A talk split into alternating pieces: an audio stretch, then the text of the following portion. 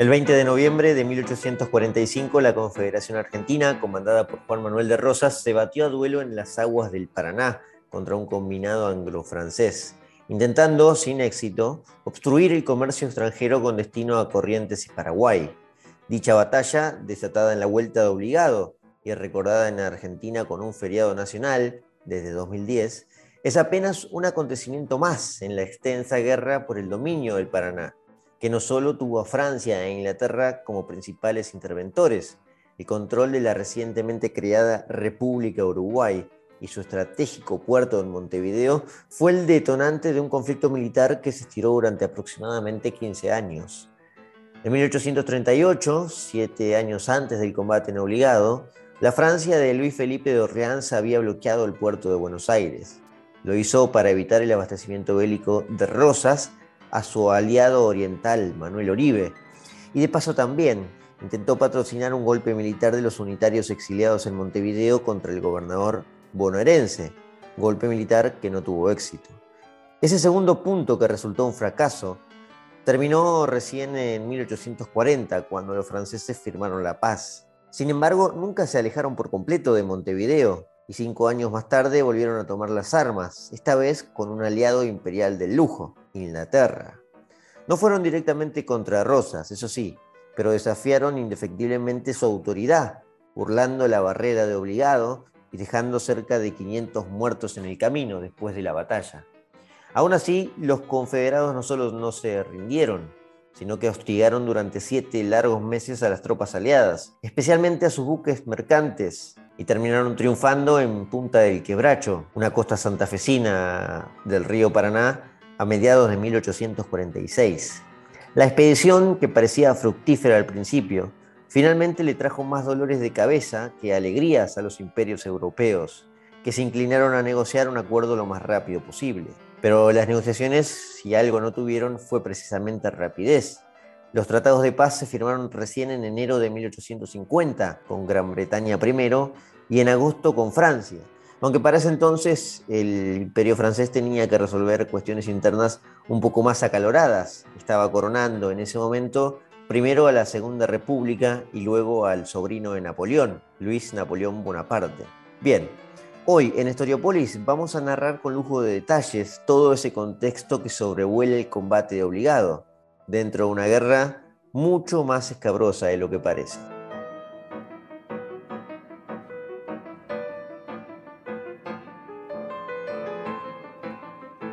En 1835 llegaba al poder en Buenos Aires un estanciero devenido en militar de 41 años llamado Juan Manuel de Rosas, en ese momento ya muy popular, había construido durante mucho tiempo una figura política que terminó, bueno, teniendo éxito en su búsqueda de llegar al poder.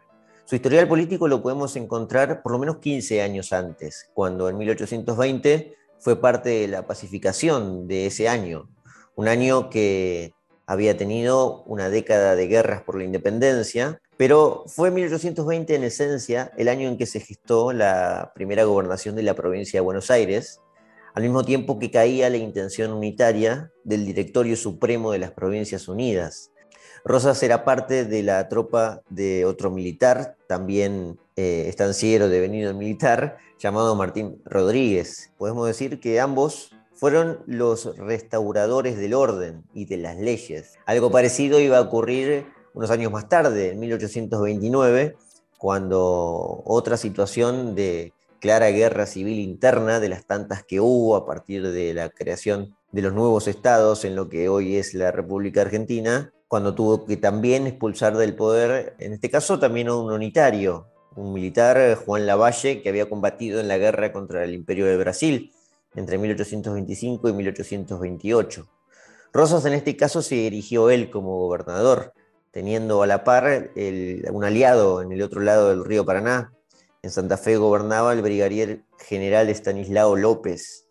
Rosas había llegado entonces a un prestigio importante. No iba a ser, ni por asomo, el cenit de su poder, pero sí que empezaba a gobernar la provincia de Buenos Aires. Tres años después se dejó la, la gobernación y se fue al sur de la provincia de Buenos Aires a hacer una campaña contra el indígena, ganando terreno, propiedades y por eso también fue condecorado por la legislatura bonaerense, controlada en aquel momento por la Junta de Representantes. A su regreso, en 1835, una nueva situación, no de guerra civil como las anteriores, pero sí incipiente, se alumbraba otra vez en la Confederación Argentina, este estado preexistente que existió antes de la creación de la República Argentina, que recién iba a llegar en los años 60. En ese año había sido asesinado un caudillo militar aliado de Rosas llamado Juan Facundo Quiroga, un militar del interior de la provincia de La Rioja, para ser más preciso. También muy popular y muy conocido.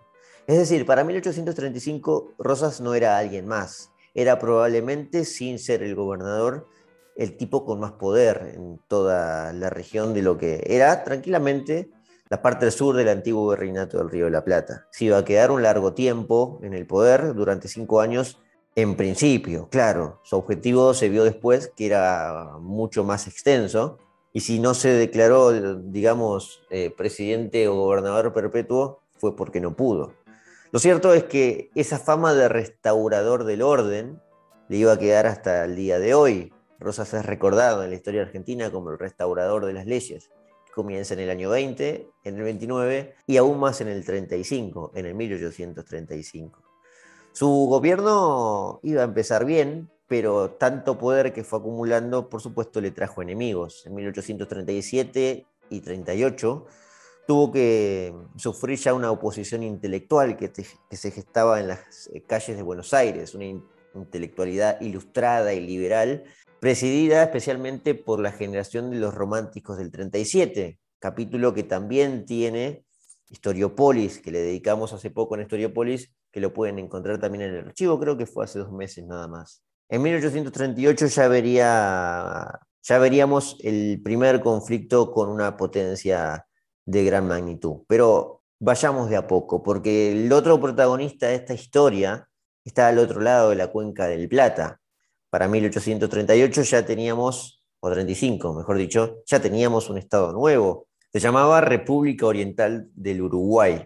Y para 1835 tenía un presidente que se llamaba Fructuoso Rivera, un militar de larga trayectoria, un lugarteniente de José Gervasio Artigas, uno de los primeros patriotas de lo que es la actual Uruguay. El origen del Estado de la República Oriental del Uruguay se había constituido en 1830, cuando firmaron la Constitución, pero se constituyó esencialmente antes de las leyes de la Constitución en 1828 Uruguay es, el nacimiento de Uruguay es producto exclusivo de una guerra, la que ya mencionamos recién, la de las Provincias Unidas contra el Imperio del Brasil. Unas negociaciones diplomáticas poco felices que le dieron un cierre a esa guerra en 1828 y con una mediación británica bastante polémica, terminó pariendo al Uruguay que conocemos hoy. Bueno, no exactamente al que conocemos hoy, esto, por cierto, era raro y difícil de entender, mirado,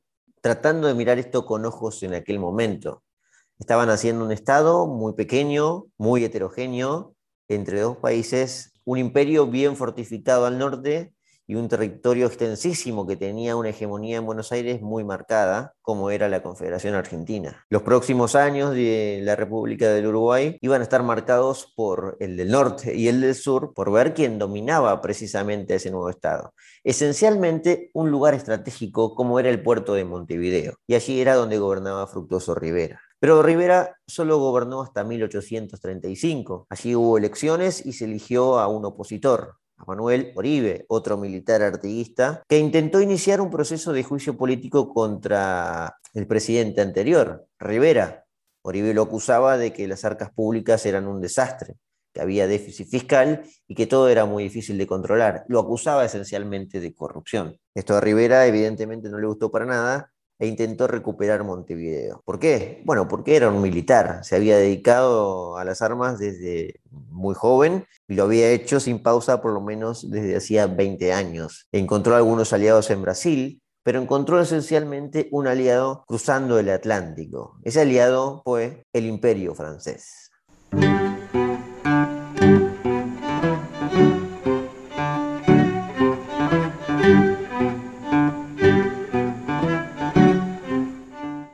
Rivera no se le iba a hacer nada fácil recuperar Montevideo. Evidentemente necesitaba apoyo y Oribe Después de todo, en ese momento todavía tenía el aval constitucional, en definitiva.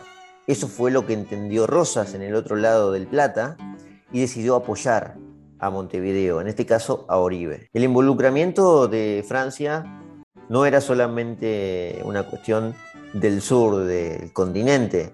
Francia estaba también eh, metida en un conflicto en el norte, en México, en lo que se conoció como la guerra de los pasteles, bloqueando varios puertos y exigiendo una posición favorablemente comercial para sus productos. En Francia gobernaba Luis Felipe de Orleans, un rey que había depuesto a Carlos X, el último de los Borbones, de la dinastía de los Borbones en Francia.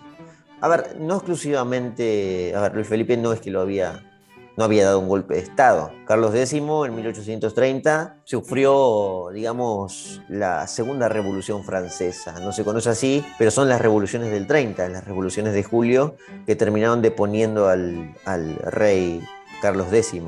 Carlos X era, por cierto, hermano de Luis XVI, sí, a quien habían aguillotinado en, en 1792. Había regresado a las monarquías, Francia, en la restauración monárquica de toda Europa a partir de la caída de Napoleón, pero para 1830 la crisis eh, económica, una serie de crisis económicas que azotaron a Europa, terminó generando un nuevo levantamiento que expulsó del poder para siempre a los Borbones no se instauró por eso una nueva república. Todos coincidían en que Luis Felipe de Orleans iba a gobernar de manera más liberal que los eh, reyes anteriores y además lo hicieron jurar en nombre de una constitución. Fue una monarquía constitucional en toda regla, lo más parecido, lo más parecido a lo que era Inglaterra en ese momento, donde apareció un parlamento que tuvo cada vez más poder en Francia y que deliberaba casi todo el aspecto de un gobierno. Eso sí, era expansionista, fue expansionista el gobierno de Luis Felipe. Si no, no se explica su experiencia en ese momento en México, ahora su experiencia en el Río de la Plata pero también estaba en otras zonas del mundo, Francia. Lo cierto es que Francia tomó partido rápidamente. Quiso apoyar al gobierno de Rivera, que le prometía a su vez beneficios comerciales. Y bueno, como carambola salió perjudicado también Buenos Aires. En marzo de 1838 comenzó el bloqueo al puerto de Buenos Aires. ¿Por qué? Bueno, porque Rosas estaba cooperando bélicamente abastecía a Oribe cruzando la cuenca del Plata y esto Francia lo tenía que frenar, evidentemente. Podemos clasificar tres puntos para entender el involucramiento de Francia. La exigencia de ser favorecido comercialmente, claro está, en una Europa que crecía con sus, con sus productos industriales y que necesitaba exportarlos a los nuevos mercados. Bueno, no nuevos, ¿no? Existiendo desde siempre, pero que ahora tenían que negociar con nuevos jefes en cada rincón del continente americano ese es un punto importante que, por el cual se involucró Francia. También es cierto que hubo ciertas rispideces diplomáticas con el gobierno de la Confederación Argentina. Rosas había obligado a todos los ciudadanos extranjeros a incorporarse al servicio militar. Bueno, a los extranjeros y por supuesto también a los, a los autóctonos. Entre ellos había un par de franceses. Esa rispidez diplomática terminó invitando a Francia a la hostilidad. Bueno, el abastecimiento bélico a la fuerza de Oribe es el tercer punto, claro está. Finalmente terminó triunfando Rivera. Con el apoyo de los franceses atrás era mucho más fácil. Pero recién en 1838 lograron sacarlo del poder a Oribe. Y a fines de 1838 Rivera volvió al poder por la vía de las armas. Ya de paso, el año siguiente, Francia apoyó distintos levantamientos contra Rosas, encabezados esencialmente por una camada de argentinos que estaban exiliados en Montevideo, entre ellos un militar que había sido depuesto por Rosas, ¿se acuerdan? En 1829, sí, Juan Lavalle. Lavalle comenzó una campaña para desembocar eh, para desembarcar en Buenos Aires. Francia patrocinó esto, pero cuando Lavalle desembarcó en Buenos Aires, la población no estaba para nada de acuerdo con que vengan extranjeros a las espaldas de un argentino. Lavalle fue derrotado en varias batallas y expulsado hacia el norte, sin paso a, regresar a Montevideo. Mientras Lavalle perdía fuerzas y batallas, en octubre de 1840, Francia y la Confederación Argentina se terminaron poniendo de acuerdo para el fin del bloqueo en Buenos Aires. El ministro de Relaciones Exteriores de Rosas, llamado Felipe Arana, terminó pactando con el barón de Macó, Francia, en definitiva, terminaba ganando con beneficios comerciales, con Rivera puesto en Montevideo ahora y expulsado de Oribe, pero lo que sí no pudo hacer es derrocar a Rosas, con quien terminó tratando.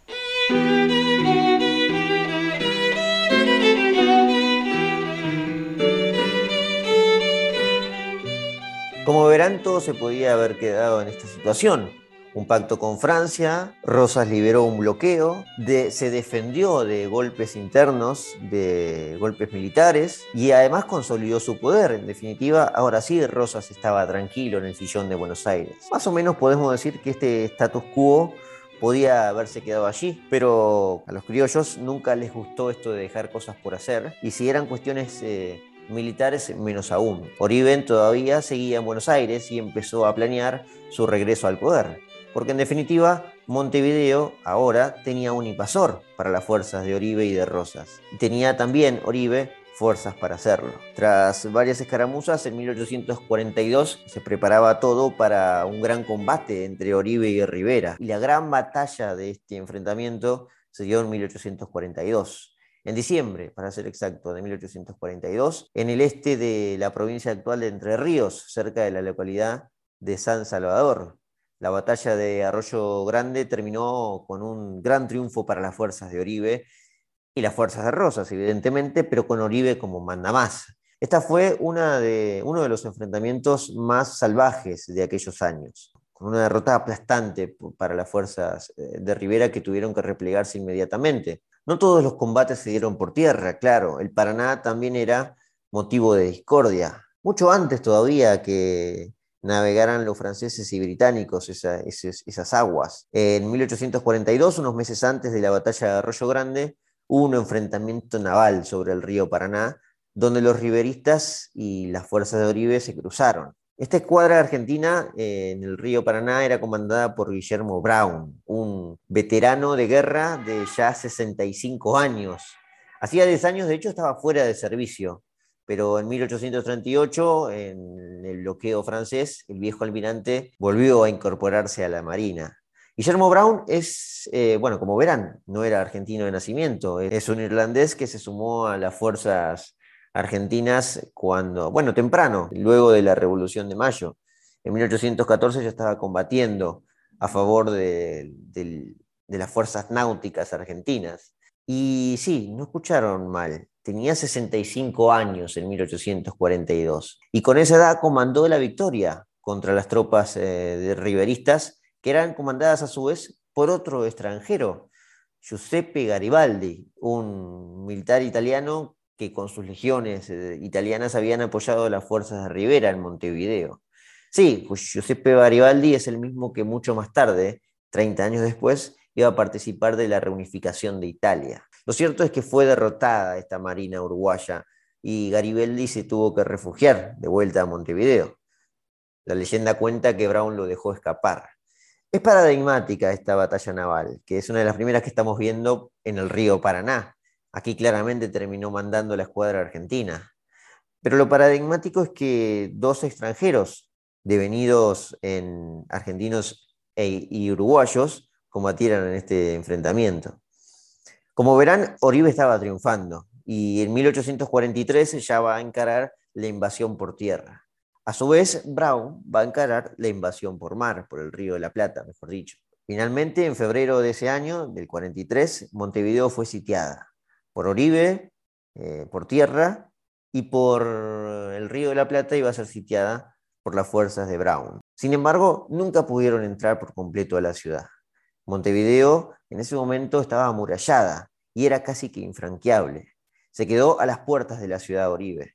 Había generado a su vez un apoyo brutal. Muchos lo consideraban el verdadero presidente de Uruguay a Oribe pero lo cierto es que el puerto y la ciudad la controlaba las fuerzas eh, de Rivera. Esto generó en parte lo que se conoce en Uruguay como el doble gobierno, porque Oribe fuera de la ciudad terminó generando y convirtiendo todo en una organización gubernamental, lo que se llamó como el gobierno del Cerrito. Creó universidades, fue creando escuelas, generó toda esa administración pública que tenía en Montevideo Rivera a su vez un gobierno paralelo. El de la defensa fue el del Montevideo, de Rivera, y el del Cerrito fue el de Oribe. En 1843, además, se va desarrollando una guerra interna en la Confederación Argentina, un rezago de las fuerzas riveristas de aquella batalla de Rocio Grande a fines de 1842 se va a refugiar en Corrientes al cargo de, un militar que había combatido en esa guerra, Joaquín Madariaga. Cruzaron el río Uruguay en abril de 1843 y tomaron la provincia de Corrientes. Madariaga terminó tomando el control de la gobernación y formando un gran ejército que bajo las órdenes de otro combatiente de la batalla de Arroyo Grande, el cordobés José María Paz, terminó formando un ejército eh, muy disciplinado y preparado de nuevo para la batalla. Mientras en Montevideo estaba sitiado Rivera, en Corrientes sus fuerzas o sus aliados terminaban triunfando, cayendo en control de los unitarios. Este control de Corrientes iba a ser crucial para lo que venía después, que sí, es la batalla de obligado y el involucramiento de Francia nuevamente y de Inglaterra. Para 1845 Rivera seguía resistiendo en Montevideo, pero para esta altura ya Francia se iba a involucrar nuevamente. ¿Qué pasó? Que Francia decidió volver a meterse. Bueno, Montevideo era un caso muy paradigmático también. Montevideo no tenía esa homogeneidad que tenía Buenos Aires. De los 40 o 50 mil habitantes que tenía la ciudad, y ojo, esto es sin censos, es toda una estimación, pero todos los historiadores están de acuerdo de que Montevideo tenía casi más extranjeros que uruguayos. Alrededor de 15.000 habitantes de Montevideo eran franceses. Este es un punto crucial que me olvidé de mencionar y que vale recordarlo para saber por qué Francia se terminó involucrando. De hecho, uno de los políticos más famosos en estos tiempos de Francia, llamado Adolphe Thiers, dijo unos años después que Montevideo era casi una colonia francesa.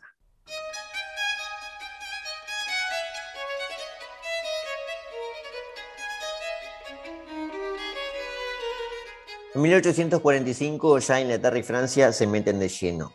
Todavía no por la vía de las armas. Se establecen negociaciones entre funcionarios diplomáticos que llegan a Buenos Aires en abril de 1845. William Gore Useley representando a Inglaterra y el barón de Faudis representando a Francia.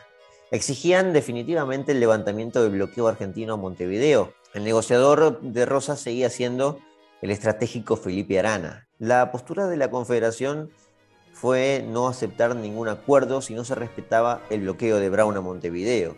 En definitiva, eran fuerzas extranjeras que intervenían en problemas, digamos, internos. Recuerden que la República del Uruguay apenas tenía 15 años de existencia. Esas negociaciones durante meses entre idas y venidas y respuestas que tardaban en llegar de un lado y del otro, llevó a que a principios de agosto, bueno, cuatro meses exactamente después del arribo de estos funcionarios, las tropas anglo-francesas finalmente tomaran partido. A fines de agosto y comienzos de septiembre de 1845 se involucraron en las costas del Río de la Plata, primero por el puerto de Montevideo, que terminaron expulsando a las tropas de Brown, lo que terminó siendo el fin de Brown, no de su vida, pero sí de su carrera militar. Ya tenía 66 años el pobre hombre que ya había dado toda la vida en favor de las fuerzas argentinas. Capturaron además muchos buques los anglo-franceses, entre ellos todos aquellos que tenían nombres patrióticos. Uno se llamaba San Martín, otro se llamaba El Restaurador, en nombre de Rosas, habían dos que tenían fechas, bueno, muy patrióticas. Uno se llamaba 9 de julio y otro 25 de mayo. Todos fueron capturados por los anglo-franceses que después los usarían a esos buques, bueno, casi como una burla, los usarían en la invasión al, al interior de la Confederación Argentina, que ya estamos cada vez más cerca, como verán. En septiembre de 1845, el bloqueo francés, anglo-francés, al puerto de Montevideo ya había tenido éxito, ratificaba ahora el poder de Rivera. Los ingleses además habían llegado a las costas del Río de la Plata con un objetivo bien claro, comerciar con el interior de la Confederación Argentina, especialmente con aquella provincia que había sido recuperada por los unitarios en 1843, la provincia de Corrientes. Todo estaba preparado entonces para una expedición al interior de las aguas del Paraná. Por cierto, no había otra forma de llegar. Para eso, el combinado anglo-francés debía encarar el camino por las costas del Río de la Plata, inevitablemente. Rosas ya sabía que tenía que tomar cartas en el asunto. Se dirigió a Santos Lugares, al partido actualmente de San Martín, a unos 15 kilómetros de la ciudad de Buenos Aires, y en el centro de operaciones de Santos Lugares comandó la estrategia para frenar la expedición. La expedición, que como les digo, era comercial, alrededor de 92 buques mercantes iban a acompañar a la tropa de los aliados, ya a esta altura, Inglaterra y Francia. Para la época, la única vía comercial era la náutica, y allí 92 buques mercantes, estamos hablando de que transportaban mucha riqueza para el momento. Todos aquellos productos nacidos de la revolución industrial de aquellos años de Inglaterra, pero también de toda Europa, porque había productos de, de la zona nórdica o de Europa, de Dinamarca, de Suecia del reino de Prusia, que crecía cada vez más en aquellos momentos. Inglaterra era el garante del libre comercio en ese momento, para entender la situación. Necesitaban un mercado y Corrientes era la principal parada, porque la idea de Inglaterra también era llegar más al norte, subiendo por el río Paraná para el país que había sido fundado hacía mucho tiempo y estaba completamente aislado, que era Paraguay, ¿sí? Asunción, gobernada en este momento por Carlos Antonio López. Paraguay había vivido mucho tiempo en el aislamiento y esta posibilidad de comerciar con ellos a los ingleses y a todos los que transportaban sus productos los entusiasmaba, evidentemente. Todo estaba dado entonces para lo que eh, era en toda regla una invasión, porque era comerciar a punta de pistola.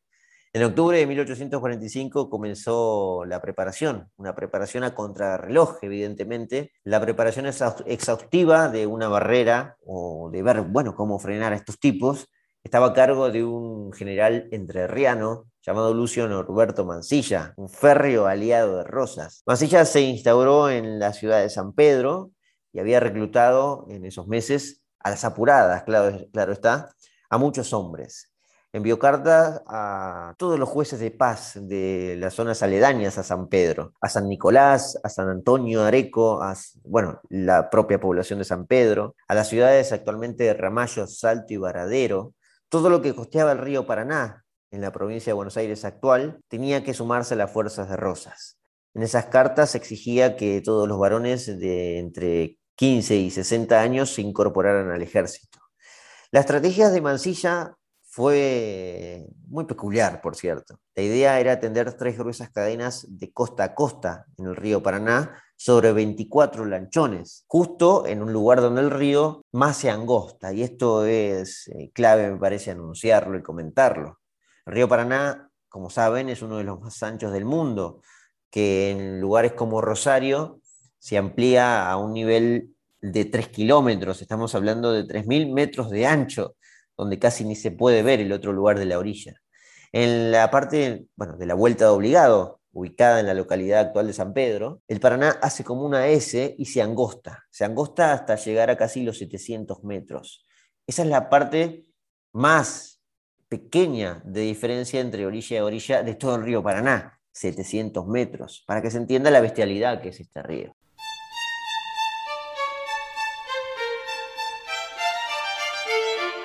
Los periódicos ya se estaban haciendo eco de un combate que estaba al caer, porque indefectiblemente las fuerzas iban a chocar. Los periódicos no solo aquí, sino también en Europa. Por ejemplo, el diario Times, el 24 de octubre de 1845, resumía cómo estaban las cosas por aquí, por esta zona del Río de la Plata, en este, en este artículo periodístico. Decía, la intervención de Francia e Inglaterra en los asuntos del Río de la Plata se llevó adelante con suficiente energía por Useley y el barón de Faudis, como para probar que los temores de postergación eran completamente infundados. Los dos gobiernos deben de haber previsto los hechos que llevaron al conflicto. Uno, el rechazo de Rosas a poner el fin a la guerra, y dos, la decisión de Oribe de mantenerse todo el tiempo posible en la banda oriental. No debe perderse de vista que el objetivo real es liberar a la banda oriental, no atacar Buenos Aires. Si se abrieron hostilidades entre Inglaterra y la República Argentina, no fue porque hayamos tomado partido en Montevideo, sino por los actos arbitrarios infligidos por Rosas al comercio británico. Este comentario, más que un artículo, era una editorial del The Times, el 24 de octubre de 1845. El reino de la libertad de prensa, como lo era Inglaterra en ese momento, y como todos recuerdan, por supuesto, porque había libertad de prensa, muestra que Times, que era el periódico de mayor circulación en ese momento, igualmente hablaba en nombre de Inglaterra, como verán. Es decir, había un tinte inevitablemente nacionalista.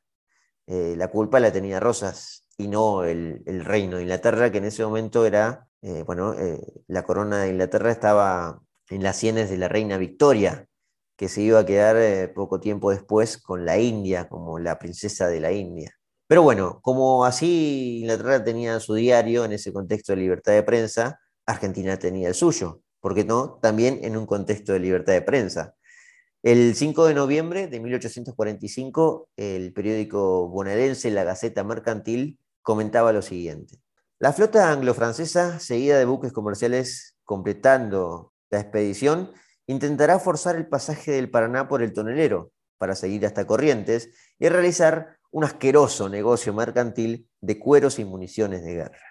Bien, era un poquito más hostil la pluma criolla, pero bueno, así son las cosas. Finalmente, el 20 de noviembre de 1845 chocaron los buques eh, argentinos con los buques aliados. Obligado se ubica, para, para, poner en contexto, a casi 200 kilómetros de Buenos Aires. Tenía las de ganar, evidentemente, Inglaterra y Francia, Principalmente cuentan los historiadores por el, poderío en la artillería. El combate de obligado inició a la mañana y duró casi todo el día. La superioridad fue abismal desde cualquier punto de vista. La artillería argentina tenía mucho que envidiar a la de los aliados. La estrategia de las cadenas, por cierto, que mencionamos recién, aguantó bastante a pesar de todo, unas cuatro o cinco horas. Pasada el mediodía, unos buques tuvieron que acercarse en medio de la polvoreada a romper, eh, bueno, con esas cadenas que impedían el paso. Cuando abrieron la brecha de la obstrucción, el hueco medía más de 80 metros, lo que permitió a los vapores aliados tomar la delantera, ubicarse en el norte y bombardear desde allí. La batalla estaba perdida desde el primer momento, por cierto. Mansilla, de hecho, perdió el conocimiento tras recibir un trozo de metralla en el tórax.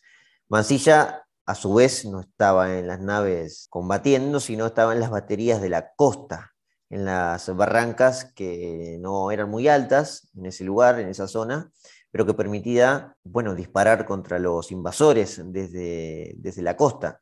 No pudieron eh, desembarcar a pesar de que se intentó, los aliados no pudieron hacerlo porque fueron rechazados. A las 6 de la tarde de ese 20 de noviembre, la última batería que terminó de cesar el fuego, estaba a mando de Juan Bautista Thorne, un militar de origen estadounidense que respondía, por supuesto, a Mansilla y a Rosas. Con apenas 20 años ya había combatido en la guerra contra el Brasil. Era un tipo joven, como verán. Otro más, por cierto, asterisco, por esto lo nombro, otro más, bueno, un inmigrante que se había convertido en, argentino en poco tiempo. El resultado fue catastrófico, por cierto, para, para las fuerzas argentinas. Alrededor de 500 argentinos muertos hubo. Muchos dieron la vida por propia voluntad, esto explica el patriotismo de aquel, de aquel, bueno, de aquel hecho. Por algo fue recordado y, es, y sigue siendo recordado hoy en Argentina, incluso con un feriado nacional.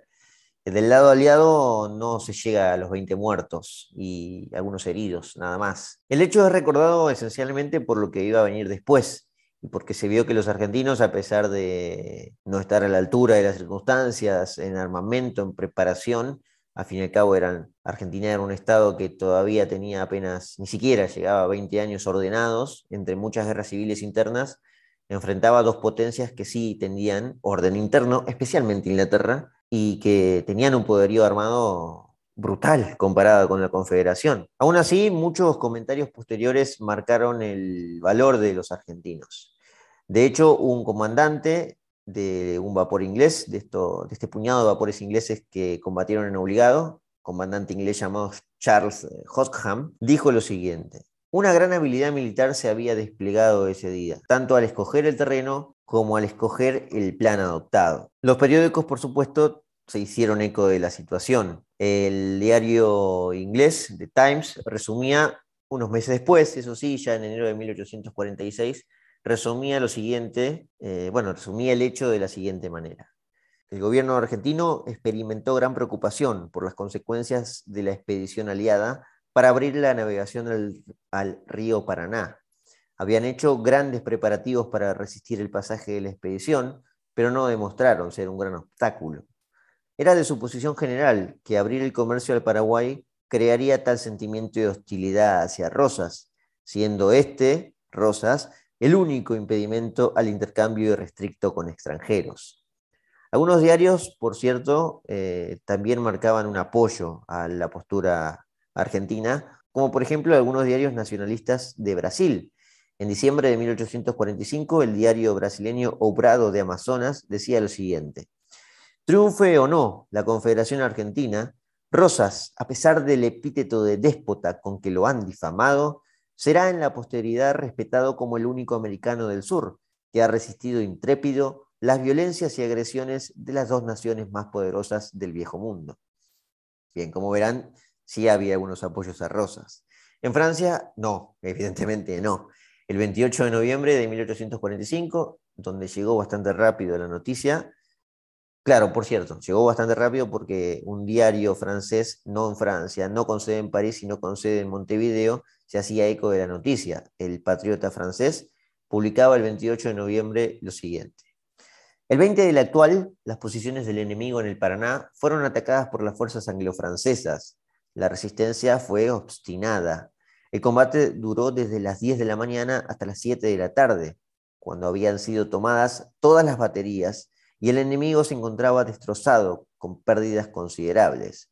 Cuando la infantería enemiga comenzó a retroceder, su propia caballería cargó contra ella para obligarla a reanudar el combate. Es así como verán, cómo luchan los voluntarios de Rosas. Bueno, sí, se los marqué. Era un diario francés, a favor de la posición francesa, evidentemente, con sede en Montevideo. No pasaba lo mismo, por ejemplo, con un diario inglés que tenía sede en Buenos Aires, que no era un diario rosista, pero tampoco era un diario a favor de los británicos. The British Packet publicaba esto sobre Lucio Mancilla, y su frialdad para hacerse presente en el combate. Decía, el jefe argentino estuvo durante todo el día del combate tomando mate, con la mayor sangre fría del mundo. Primera.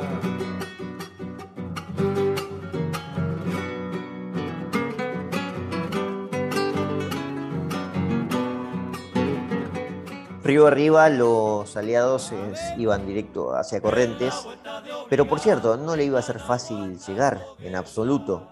Los argentinos, a pesar de la derrota, de las pérdidas y de la enorme repercusión que esto tuvo, como verán, en todos los diarios de todas las potencias involucradas, terminó generando un gran orgullo en los argentinos y en, los aliados de Rosas.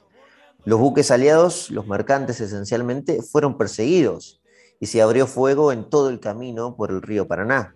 En Tonelero, por ejemplo, a 40 kilómetros al norte de Obligado, se hostilizaron las posiciones enemigas. También en, en, la ciudad de San Lorenzo, en el pueblo de San Lorenzo, ya un poco más al norte, a 150 kilómetros, y también en Quebracho, un poco más todavía al norte, a 165 kilómetros de Obligado. Durante todos los primeros meses de 1846, las tropas eh, aliadas iban a tener un pasaje incómodo, pero iban a llegar finalmente a, bueno, primero a Goya y luego a Corrientes. Eso sí, cuando arribaron a destino ya habían pasado más de 100 días de navegación, con baterías que por cualquier lado estaban eh, disparando frente a los eh, buques mercantes y un trajín que, como se sabe, cuando se remonta al río arriba del Paraná, lleva bastante tiempo.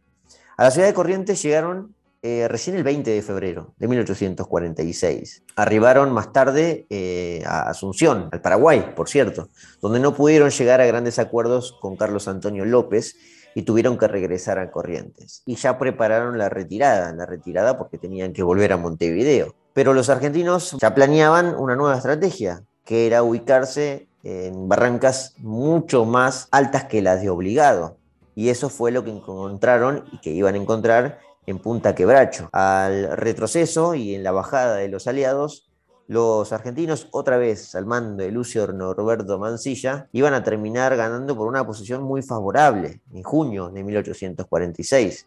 Los aliados se vieron agobiados en esto así, en, la punta, en la batalla de la punta del quebracho, por las fuerzas argentinas que seguían con una fusilería bastante menor, pero con la posición estratégica de la barranca que terminó hostigando a toda esa navegación. Las pérdidas esta vez fueron del lado enemigo alrededor de 50 y 60, y según muestran los registros, solo un muerto argentino. Esta fue la batalla que revirtió la situación de obligado, por cierto, en parte, eso sí, no con las mismas pérdidas.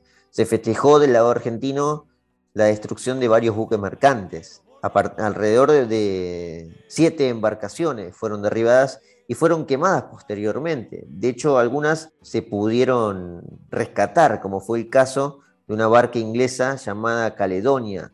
Según eh, los informes de aquellos hechos, la barca inglesa estaba cargada con 17.000 cueros vacunos. Otra que fue rescatada, la Virginia, aunque sin rescatar, digamos, lo que terminaron incendiando, contaba con 7.000 arrobas de yerba. El capitán Hotham, de quien ya mencionamos, le escribió a sus almirantes posteriormente en una carta de este hecho, de quebracho, no, no de obligado. A las 2 de la tarde, después de un fuego infernal, se dio orden a los buques de guerra de seguir aguas abajo, como pudieran.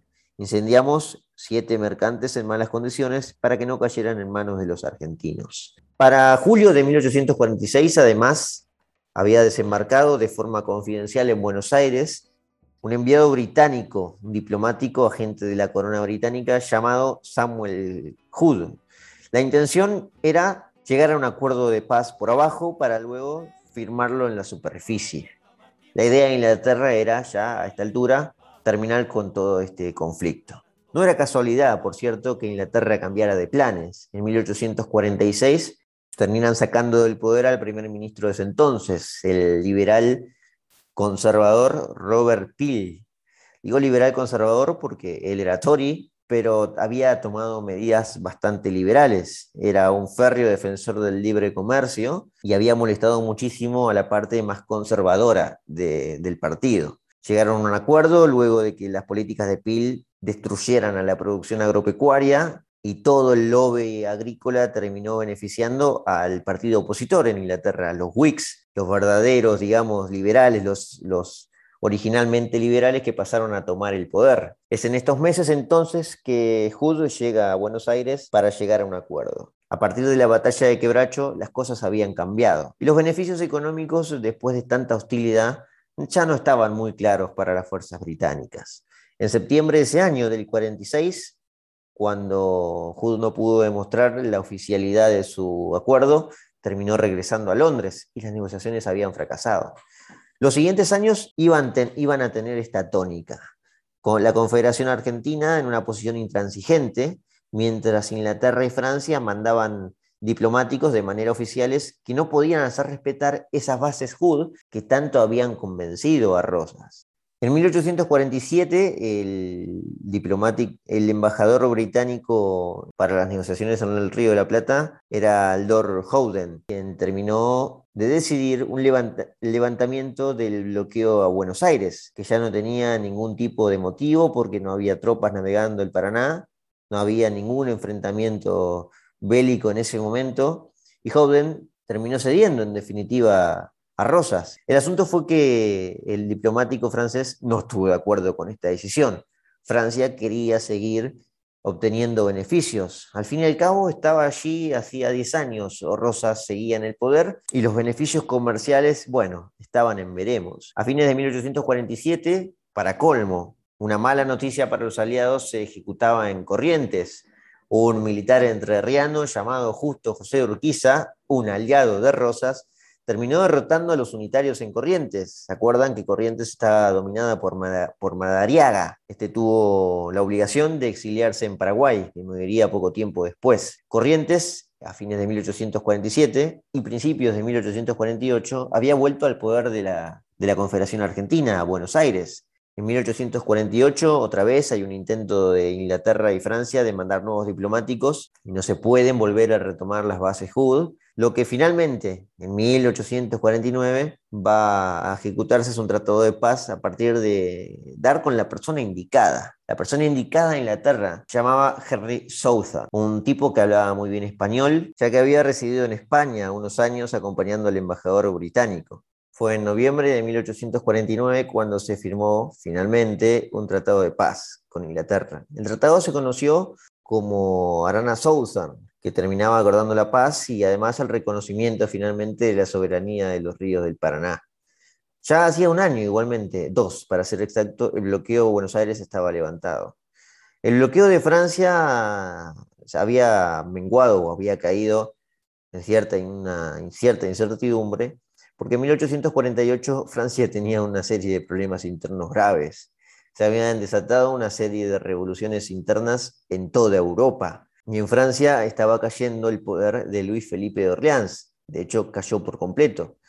Llegaron a establecer la Segunda República a nombre de eh, un político francés liberal llamado François Guizot, quien no iba a durar mucho en el poder porque iba a llegar o un presidente de la República es que sí tenía un apellido importante, se llamaba Luis Napoleón Bonaparte, el sobrino de Napoleón, que poco tiempo después, en 1850, se iba a coronar como Napoleón III y iba a engendrar así el segundo imperio francés. La negociación con Francia, de hecho, se iba a llegar a cabo con un, no con un diplomático, no con un embajador francés, sino con un almirante llamado Le Predur, que ya hacía rato eh, estaba allí en el Río de la Plata buscando la paz, que se terminó dando entonces en agosto de 1850. Las cosas habían cambiado mucho desde lo que había pasado hacía 15 años, cuando en 1835 comenzó el conflicto en Uruguay. Podemos decir que el conflicto había comenzado en Uruguay, evidentemente. Rosas ya no podía involucrarse en el asunto de apoyar a Oribe, pero sí podía consagrarse aún más en el poder. Podemos decir a esta altura que sí, quien terminó mandando en el Paraná fue Juan Manuel de Rosas. Sin embargo, no le duraría mucho tiempo. En febrero de 1852, un aliado de Rosas que había, lo había ayudado a expulsar a los ingleses, a los franceses y a los unitarios, llamado Urquiza, terminó dándole el golpe letal en la batalla de Caseros. Urquiza se terminó aliando con uruguayos y brasileños y expulsando a Rosas, para luego ser él el presidente de la Confederación Argentina. Y en la Constitución de 1853, todo por lo que se había peleado se iba a tirar a la basura, porque los ríos se iban a declarar libres y navegables en esa constitución. La calma no iba a durar mucho, sin embargo, porque Buenos Aires se iba a ser dueño nuevamente del puerto, y esa navegación libre de los ríos no se iba a poder dar porque el monopolio iba a caer ahora en las manos del gobernador de Buenos Aires, un tipo llamado Bartolomé Mitre,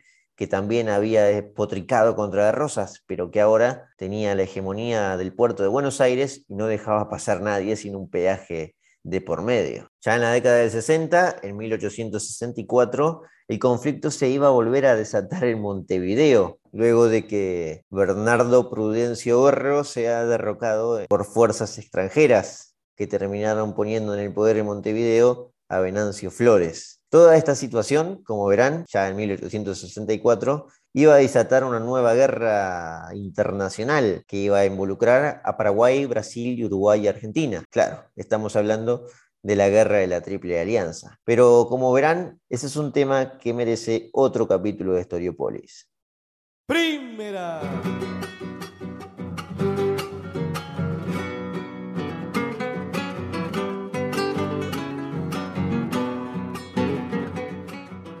Como habrán visto, Obligado fue simplemente un eslabón de una cadena larguísima de acontecimientos que construyeron una guerra internacional. Nunca, mejor dicho, que Obligado fue un eslabón de una cadena, por cierto. Que en Argentina se recuerda con gran épica. Desde 2010 es considerado como feriado nacional. Vale la pena entonces recordar que mm, hubo todo un contexto que merece ser estudiado. En Uruguay, desde 1835 a 1852, a la caída de Rosas, se conoce como el periodo de la Guerra Grande. Y lo que sucede en las aguas del río Paraná se conoce en Argentina como la Guerra del Paraná, que tiene su principio en obligado en noviembre de 1845 y se puede concluir que el final es en junio de 1846 en la batalla de Quebracho. No está mal, por cierto, que Argentina recuerde sus épicas eh, gloriosas en el contexto bélico y más aún contra dos potencias como eran en ese momento Francia e Inglaterra. Nosotros simplemente nos atenemos a contar la historia y espero que les haya gustado.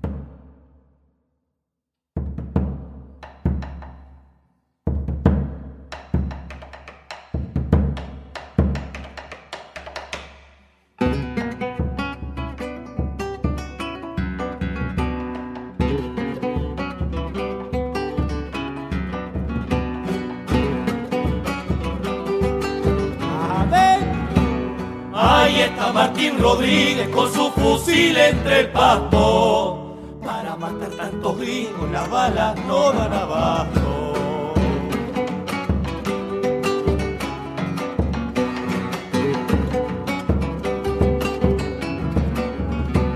Doña Petrona de Silva llegó con el agua fresca, agua del río Matrero que con la sangre se mezcla.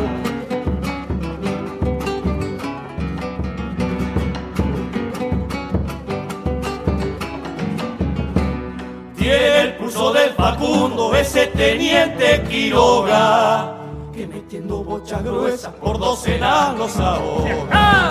Chacarera de la luz, que un día duro el combate, y ahí estaba sin mosquearse, mancillando tomate.